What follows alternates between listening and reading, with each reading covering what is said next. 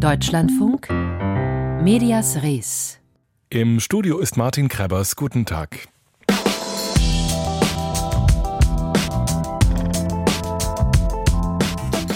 Der Pop-Shop auf SWF 3 war die erste Moderationsstation von Hans Meiser. Schnell kam der Wechsel zum Privatfunk, erst Radio Luxemburg, dann RTL Fernsehen. Hans Meiser machte Nachrichten. Seinen größten Erfolg aber feierte er als Deutschlands erster Daily Talker. Hans Meiser starb nun im Alter von 77 Jahren und wir erinnern gleich an seine Karriere. Wir beginnen aber bei der schwierigen Arbeit auch von deutschen Journalisten aktuell in der Kriegsregion Nahost. Sie waren auf dem Rückweg ins ARD-Studio Tel Aviv, als ein ARD-Team von israelischen Soldaten festgehalten und mit der gezogenen Waffe bedroht wurde. Unser Korrespondent Jan-Christoph Kitzler saß mit im Auto und hat die Situation mit dem Smartphone gefilmt. Der Bayerische Rundfunk, der das ARD-Studio betreibt, spricht von einem Angriff auf die Pressefreiheit. Jan-Christoph Kitzler war mir dazu heute Mittag zugeschaltet. Ich habe ihn gefragt, wie er die Situation erlebt hat. Das war schon sehr bedrohlich. Wir waren auf einem öffentlichen Weg, nicht asphaltiert, und da kam uns ein Auto entgegen, was privat aussah, mit einem äh, Blaulicht, was man wahrscheinlich in einem, das war orange sogar, was man in einem israelischen Baumarkt vermutlich kriegt. Da kamen drei Soldaten raus in Uniformen, die als sie oder die wir als Siedler erkannt haben, sagen wir mal so. Die hatten typische Kopfbedeckungen und äh, sahen so aus und ähm, ja, das war dann sehr bedrohlich. Die kamen sehr aggressiv auf uns zu. Die haben mehrfach ihre Waffen in unser Auto gehalten. Die haben uns dauerhaft aus nächster Nähe, zum Teil aus zehn Zentimeter oder sowas gefilmt und hatten offenbar das Ziel, uns zu einzuschüchtern. Das war keine schöne Situation. Uns hat dann tatsächlich die internationale Sprecherin der israelischen Streitkräfte geholfen. Die hat versucht, mit denen Kontakt aufzunehmen. Dann kamen andere Soldaten, die offenbar höherrangig waren. Und dann kam am Ende noch die Polizei und wir sind nach über einer Stunde aus der Situation rausgekommen. Das war nicht schön. Das, obwohl Sie sich ausweisen konnten als akkreditierte Journalisten. Genau, wir haben uns ausgewiesen. Wir waren zu dritt unterwegs. Eine deutsche Kollegin noch, also zwei deutsche Staatsbürger und ein palästinensischer Kollege, alle als Journalisten akkreditiert mit Presseausweisen.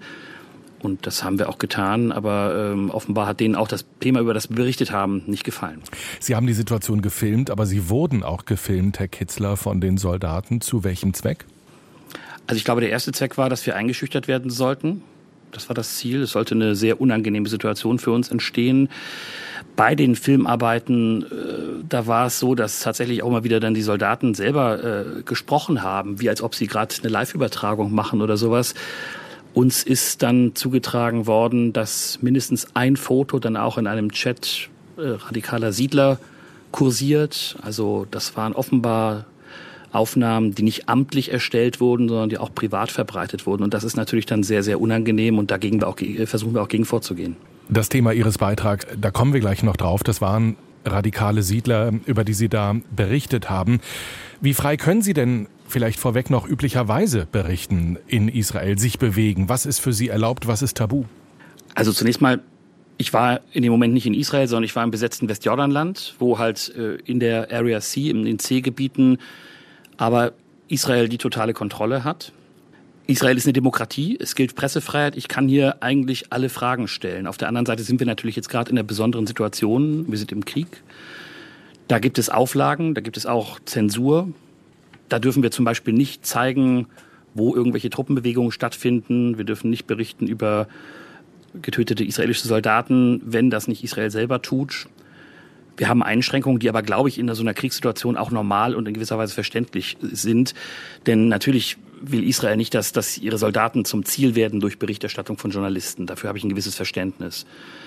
Man muss natürlich dann auch sagen, die Lage ist bei der, wenn man mit, mit der Hamas es zu tun hat, eine ganz andere. Wir können gerade nicht in den Gazastreifen rein. Ich war früher des Öfteren im Gazastreifen. Da ist man äh, in einem Regime, da ist man als Journalist nicht frei. Da wird genau gefragt, worüber man berichten will. Da kann man sich nicht frei bewegen, sondern nur mit Begleitung. Also da muss man auch so ein bisschen die Maßstäbe klar machen. Naja, und im Westjordanland war das jetzt eine Situation, wo offenbar IDF-Soldaten, also Soldaten der israelischen Streitkräfte, nicht gefallen hat, dass wir dort in der Gegend unterwegs waren. Und deswegen wurden wir so aggressiv behandelt. Und das war, entsprach sozusagen nicht dem professionellen Auftritt, den ich bisher von anderen Soldaten der israelischen Streitkräfte gewohnt war. In Ihrem Stück beklagen sich palästinensische ähm, Menschen über die Gewalt radikaler israelischer Siedler und der Beitrag löste auch hier bei uns ähm, in der Hörerschaft teils empörte Reaktionen aus. Ihnen wird vorgeworfen, anti-israelisch zu berichten, antisemitische Klischees zu verbreiten, weil ein Palästinenser in ihrem Beitrag behaupten durfte, israelische Siedler würden das Wasser vergiften. Das Bild also des Juden als Brunnenvergifters. Warum haben Sie sich entschieden, diesen O-Ton so zu nehmen? Na, ich finde es wichtig, als Reporter über das zu berichten, was, was passiert und mit dem man konfrontiert wird. Ich war zu Besuch von einem, bei einem Bauern, der mal viel Landbesitz besessen hat und der jetzt sozusagen von radikalen Siedlern fast täglich terrorisiert wird. Da finden Dinge statt, die er uns berichtet hat und auch sehr anschaulich gemacht hat. Zum Beispiel wurden große Mengen Tierkot in seinem Brunnen verklappt und es sind Schafe gestorben. Er wurde gehindert an der Olivenernte, er wurde mehrfach geschlagen. Während wir bei ihm saßen, konnten wir eine Szene auf der anderen Seite des Tals, so ein paar hundert Meter weit weg, beobachten, wo auch gerade Uniformierte, die konnten wir nicht näher identifizieren, dabei waren, Palästinenser, die dort waren, an der Olivenernte zu hindern. Da musste dann auf einmal jemand sich niederknien und auf den Boden legen. Da wurde geschrien. Menschen wurden aus diesem Olivenhain vertrieben. Das ist eine Gewalt, die die Menschen da tagtäglich erleben. Wir hatten auch Kontakt mit Aktivisten, die in der Gegend sind, die versuchen, das zu dokumentieren und die uns auch darüber berichtet haben, dass zum Beispiel das Thema Wasser ein wichtiges ist. Also dass Wasserleitungen etwa zerstört werden von Siedlern. Das ist eine effektive Methode, um Menschen dort zu vertreiben. Seit Kriegsbeginn ist das viel mehr geworden. Seit Kriegsbeginn haben vier Gemeinschaften, also so kleine dörfliche Gemeinschaften, aufgegeben und sind geflohen, weil sie es einfach nicht mehr aushalten, die Siedlergewalt. Über 1000 Menschen wurden dort schon vertrieben. Das ist ein Thema, was übrigens auch US-Außenminister Blinken gestern thematisiert hat und auch die EU-Vertretung äh, thematisiert das. Also das ist ein Thema, was im Raum steht. Und Wasser ist dabei ein zentraler Punkt bei diesen Vertreibungsmechanismen. Und daraus dann sozusagen den Vorwurf zu konstruieren, man würde Juden allgemein, den Juden unterstellen, sie seien Brunnenvergifter. Das ist ja der Antisemitismusvorwurf aus diesem Einzelfall heraus, über den ich berichtet habe. Das soll, glaube ich, davon ablenken, dass da genauer hingeschaut wird. Trotzdem bezieht sich das ja auf die Aussage dieses einzelnen Mannes, die Sie natürlich nicht überprüfen können vor Ort. Hätte es dann einer Einordnung bedurft? Naja, wir müssen die Quellen natürlich immer einordnen. Und ich hatte eben auch die Aussagen der Aktivisten, die in der Gegend unterwegs sind. Die Frage ist, was, was zu einer Einordnung passieren soll. Ne? Also wir sollen uns die Siedler sagen, nein, wir machen das nicht, die geben uns keine Interviews. Ich kann darüber berichten, er hat mir seinen Brunnen gezeigt und hat mir gezeigt, was da passiert ist, nicht an dem Tag, sondern davor. Und seine Erzählung war sehr glaubwürdig. Ich habe das als Zitat von ihm zitiert. Ich habe mir das nicht zu eigen gemacht, sondern als Zitat berichtet. Und das halte ich für journalistisch korrekt. Sie werden vor allem auf Ex, ähm, vormals Twitter, kritisiert, wo Sie selbst aktiv sind und durchaus auch aktiv gegenhalten. Was lernen Sie aus solchen Debatten? Naja, es bestätigt sich, dass es viel Hass gibt, dass es ganz massive Versuche gibt, eine bestimmte Art der Berichterstattung unmöglich zu machen und als antisemitisch auch zu brandmarken. Es wird versucht, auch bestimmte Medien zu desavouieren und denen kollektiven Antisemitismus zu unterstellen. Ich glaube, es gibt kein Interesse daran, dass diese Dinge, die jetzt da im Windschatten des Krieges passieren, thematisiert werden gerade. Und ähm, das ist natürlich ein Balanceakt. Ne? Das, das, das weiß ich schon selber. Also wir haben jetzt gerade einen, Krieg im Gazastreifen wir haben immer noch ganz viele Menschen in Israel, die traumatisiert sind von dem furchtbaren Terrorangriff der Hamas. Wir haben hier Angehörige, Familien, die immer noch nicht wissen, was, was aus ihren Lieben wird. Also das, das alles beschäftigt diese Gesellschaft. Darüber berichten wir auch. Aber es ist eben auch Aufgabe von Journalisten, blinde Flecken zu identifizieren und hinzugucken, was, was neben den Hauptereignissen auch passiert und den Finger in bestimmte Wunden zu legen. Und das habe ich gemacht, aber das stößt in dem Fall jetzt auf sehr erbitterte Gegenwehr aus bestimmten Kreisen. Bleiben Sie bei Ex? Also ich habe grundsätzlich äh, in den letzten Tagen das Gefühl, dass das äh, eine Plattform ist, die, die meiner Psychohygiene nicht so richtig gut tut. Auf der anderen Seite, glaube ich, muss man sich der Auseinandersetzung stellen und muss versuchen, Sachargumente da entgegenzuhalten, wo man das Gefühl hat, das geht noch. Das probiere ich. Mal sehen, wie erfolgreich das ist. Ich bin ja noch mitten in der Welle und ähm, werde das aber auch dosieren. Also ich, ich, ich tue mir das nicht alles an, was da kommt. Und vieles ist auch hochgradig einseitig und äh, wird der Berichterstattung und dem, was, was äh, meine Arbeit ausmacht, überhaupt nicht gerecht. Da geht es darum, Hass zu schüren und, und aufzuhetzen. Und mit dem muss man sich dann vielleicht auch nicht auseinandersetzen. Aus Tel Aviv war das unser Israel-Korrespondent Jan-Christoph Kitzler. Vielen Dank. Über die Arbeitsbedingungen der Korrespondenten in Israel, über Sprache, über den schwierigen Umgang mit Bildern und die Einschätzung von Quellen sprechen wir ab sofort immer freitags in einem Nachredaktionsschluss Spezial und auch in längerer Form als Podcast nach Redaktionsschluss. Immer freitags um 15.35 Uhr hier im Radio und in der DLF Audiothek.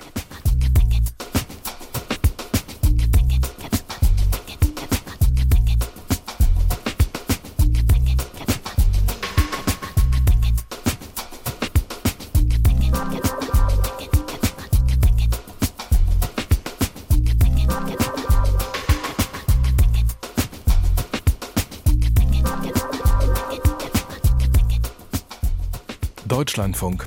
Über die Plattform X habe ich gerade mit Jan-Christoph Kitzler gesprochen, über die hitzigen, oft wenig sachlichen, dafür aber sehr leidenschaftlichen Debatten dort.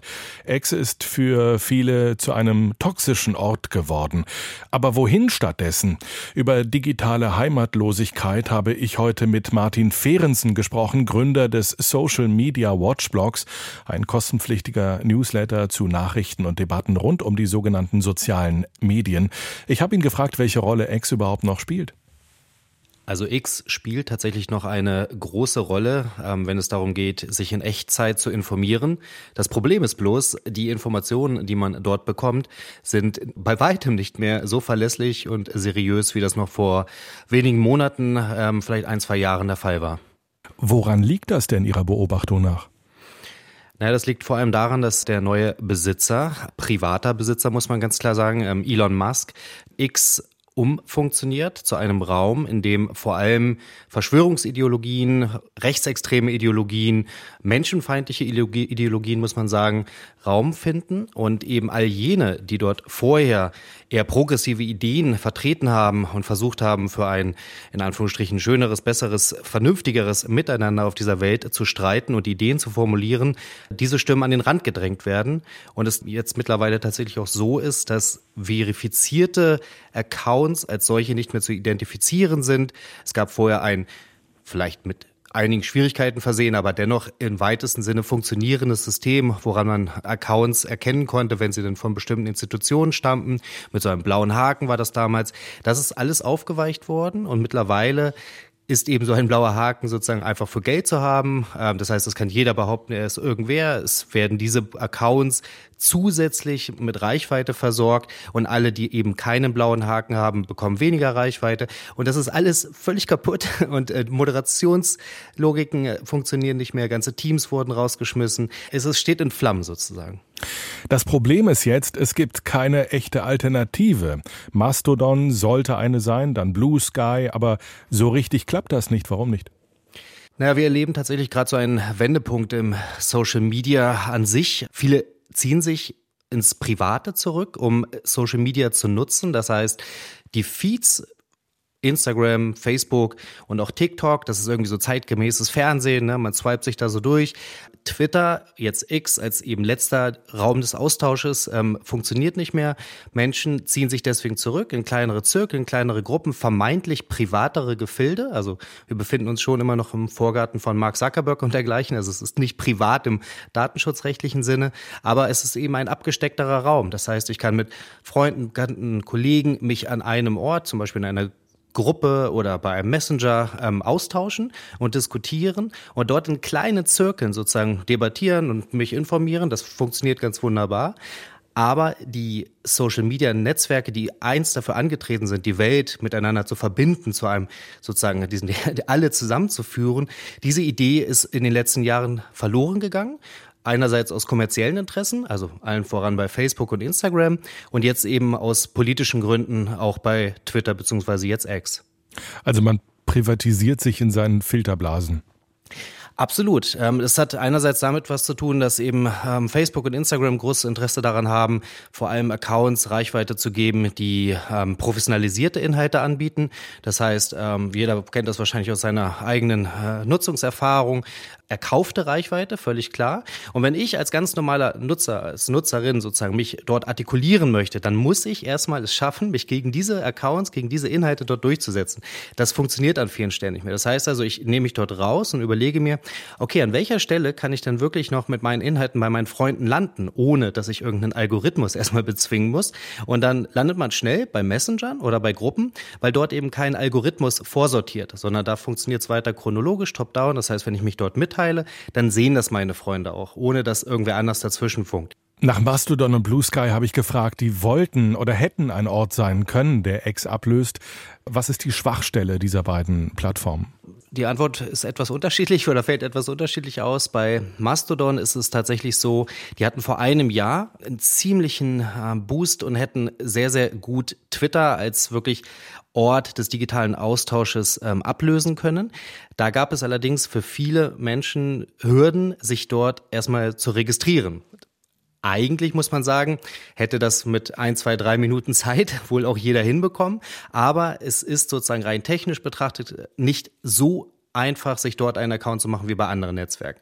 Bei Blue Sky wiederum ist es so, durch die Möglichkeit eben dort nur mitzumischen, wenn man eine Einladung erhalten hat, gab es zwar einen Boom, aber dieser Boom ist nicht, wie man das sonst bei Social Media Plattformen oft erkennt, in so einem Hockey-Stick sozusagen, also erst ähm, ein, ein, ein bisschen und dann geht es raketenmäßig nach oben, sondern das verläuft relativ linear. Wir erleben einen sehr, sehr linearen Anstieg dort seit äh, gut einem halben Jahr und sind jetzt ja gerade erst bei zwei Millionen Nutzenden, Pi mal Daumen. Und das ist natürlich mini im Vergleich zu der Nutzerschaft äh, bei Twitter, im Vergleich zu der Nutzerschaft bei Facebook und Instagram, da muss man quasi gar nicht von sprechen. Und wir dürfen gespannt sein, ob Blue Sky jetzt demnächst öffnet. Bislang haben sie das nicht getan und das hatte den Effekt, dass eben viele Menschen, die dort jetzt hingekommen sind, erstmal ihre eigene Peer Group eingeladen haben und vor allem in der deutschen Community war das, wenn man so möchte, schon eher eine linksorientierte Nutzerschaft, wo er erstmal gar nichts dagegen spricht. Gleichzeitig fehlt aber natürlich dann die größere Perspektive. Das heißt, wenn man eigentlich einen Ort des Austausches sucht, ist man bei Blue Sky momentan relativ alleine.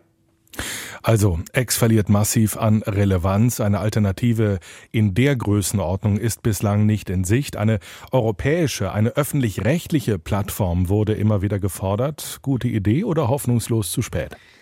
Also als Kind des Öffentlich-Rechtlichen bin ich natürlich ein großer Fan von dieser Idee. Gleichwohl kann ich mir nicht so richtig vorstellen, wie so eine Plattform, die man als Idee formuliert, dann vielleicht an irgendwelchen Universitäten entwickelt und dann sagt, hey, und jetzt gibt es die hier und jetzt nutzt sie doch bitte irgendwie äh, Feuer unter den Nutzenden erfachen sollte, sondern ähm, es braucht schon viel Marketingstrategie, es braucht dieses Momentum, es braucht diesen Vibe und alles, wo naja, sagen wir mal, ähm, Menschen, die es gut meinen, sich äh, etwas ausdenken und dann sagen, und jetzt hier ist es und bitte nutzen, wird wohl eher im Sande verlaufen. Sagt Martin Fehrensen, Gründer des Social Media Watch Blogs. Danke für Ihre Zeit.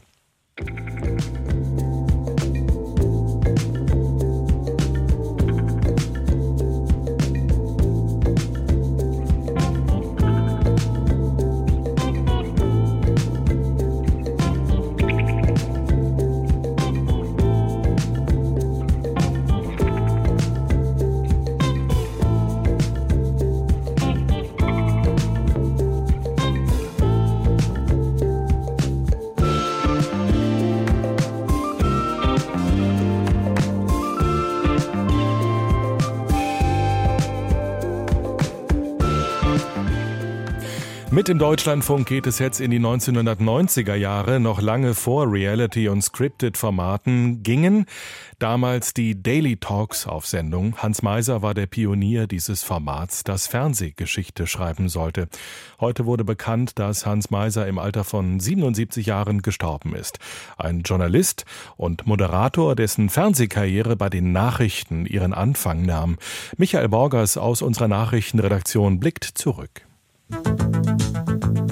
Große Satellitenschüsseln, Hubschrauber mit RTL-Logo, digitale Zahlen, die 7 vor 7 anzeigen. So sah sie aus 1984, die Zukunft des deutschen Fernsehens. Und von Anfang an mit dabei? Mit mir im Studio Hans Meiser. Hans Meiser, der in den nächsten Jahren diese Sendung moderieren wird, die irgendwann und bis heute RTL aktuell heißt. Kurz vor dem 40. Geburtstag des Privatfernsehens geht mit Hans Meiser jemand, der dieses Medium extrem geprägt hat. Betont Thomas Lückerath, der mit seinem Online-Magazin dwdl.de schon mehr als 20 Jahre lang deutsche Mediengeschichte begleitet. Hans Meisers Karriere beginnt deutlich früher. Zu Beginn der 60er Jahre arbeitet er als junger Radioreporter für den öffentlich-rechtlichen Süddeutschen Rundfunk SDR. Von dort wechselt er 1971 zu Radio Luxemburg. Aus dem Radiosender erwächst dann Mitte der 80er der Fernsehsender RTL. Und aus dem Nachrichtenmann Hans Meiser wird auch ein Showmann. Von 1992 an mit eigener, nach ihm benannter täglichen Talkshow, in der auch mal Themen wie dieses behandelt werden. Sadomaso, wenn der Schmerz zur Lust wird. Gut acht Jahre lang ist Hans Meiser so am Nachmittag zu sehen. Und das erfolgreich mit hohen Marktanteilen. Noch länger läuft auf RTL aber die zweite Sendung, mit der der TV-Mann bis heute verknüpft ist. Notruf des Magazin, herzlich willkommen. Ein Format, in dem Rettungsaktionen spektakulär nachgestellt werden. Und auch heute haben wir wieder dramatische Geschichten für Sie vorbereitet und Sie können 1000 Euro gewinnen. Mehr Informationen dazu nach unserem ersten Beitrag. Privatfernsehen bedeutet eben auch Geld verdienen. Und 2010 entscheidet RTL, das nicht mehr mit Hans Meiser zu wollen. Nach fast 40 Jahren erhält er keinen neuen Vertrag mehr. Man habe ihn abgeschossen wie eine Wildsau in der Morgensonne, kommentiert der damals 63-Jährige sein Aus. Doch Meiser macht weiter, kehrt zurück zum Radio, kommentiert dabei aber weiterhin seine frühere Arbeitswelt, wie sich Thomas Lückerath erinnert. Mehr als einmal hatte ich ihn auch am Hörer, weil ihm immer einfiel, was denn heute alles so schlimm im Fernsehen ist und warum früher doch alles so viel besser war. Im Neo-Magazin Royal von Jan Böhmermann darf Hans Meiser dann sogar noch einmal kurz vor einem größeren und jüngeren Publikum herumnörgeln. Im TV. Da ist doch was in meinem Anspitzer. Ja, wer sind Sie denn? Wer sind Sie denn? Wer sind Sie denn? Na, raten Sie doch mal. Ich verpixel mein Haus bei Google Street View. Ich gehe auf Andrea Berg Konzerte. Ich schreibe anonym Kommentare unter Spiegel Online Artikel und Sebastian Edati gehört für mich lebenslang hinter Gitter. So einfach ist das Ganze. Ach, dann sind Sie also der kleine Mann. Armes Deutschland. Armes Deutschland. Als kleiner Mann kommentiert er das Weltgeschehen. Doch damit ist Schluss, als bekannt wird, dass Hans Meiser auch noch für ein Portal gearbeitet hat, das Verschwörungserzählungen verbreitet. Der Journalist hatte dort für unseriöse Finanzprodukte geworben. Das hat leider dann am Ende ein Stück weit an dieser Legende des großen Privatfernsehmanns Hans Meiser gerüttelt, muss ich sagen. Gerüttelt, aber sie nicht erschüttert. Deutschland verliert ein TV-Urgestein. So nimmt heute etwa RTL von seinem früheren Gesicht Abschied. Im Alter von 77 Jahren sei Hans Meiser unerwartet an Herzversagen verstorben, teilte Radio Wellenrausch mit, ein Sender, den Meiser erst vor kurzem noch mitbegründet hatte. Michael Borgers aus der Deutschlandfunk Medienredaktion würdigte den Privatfernsehpionier Hans Meiser, der im Alter von 77 Jahren gestorben ist. Mein Name ist Martin Krebers. Ich wünsche Ihnen noch einen schönen Nachmittag hier im Deutschlandfunk.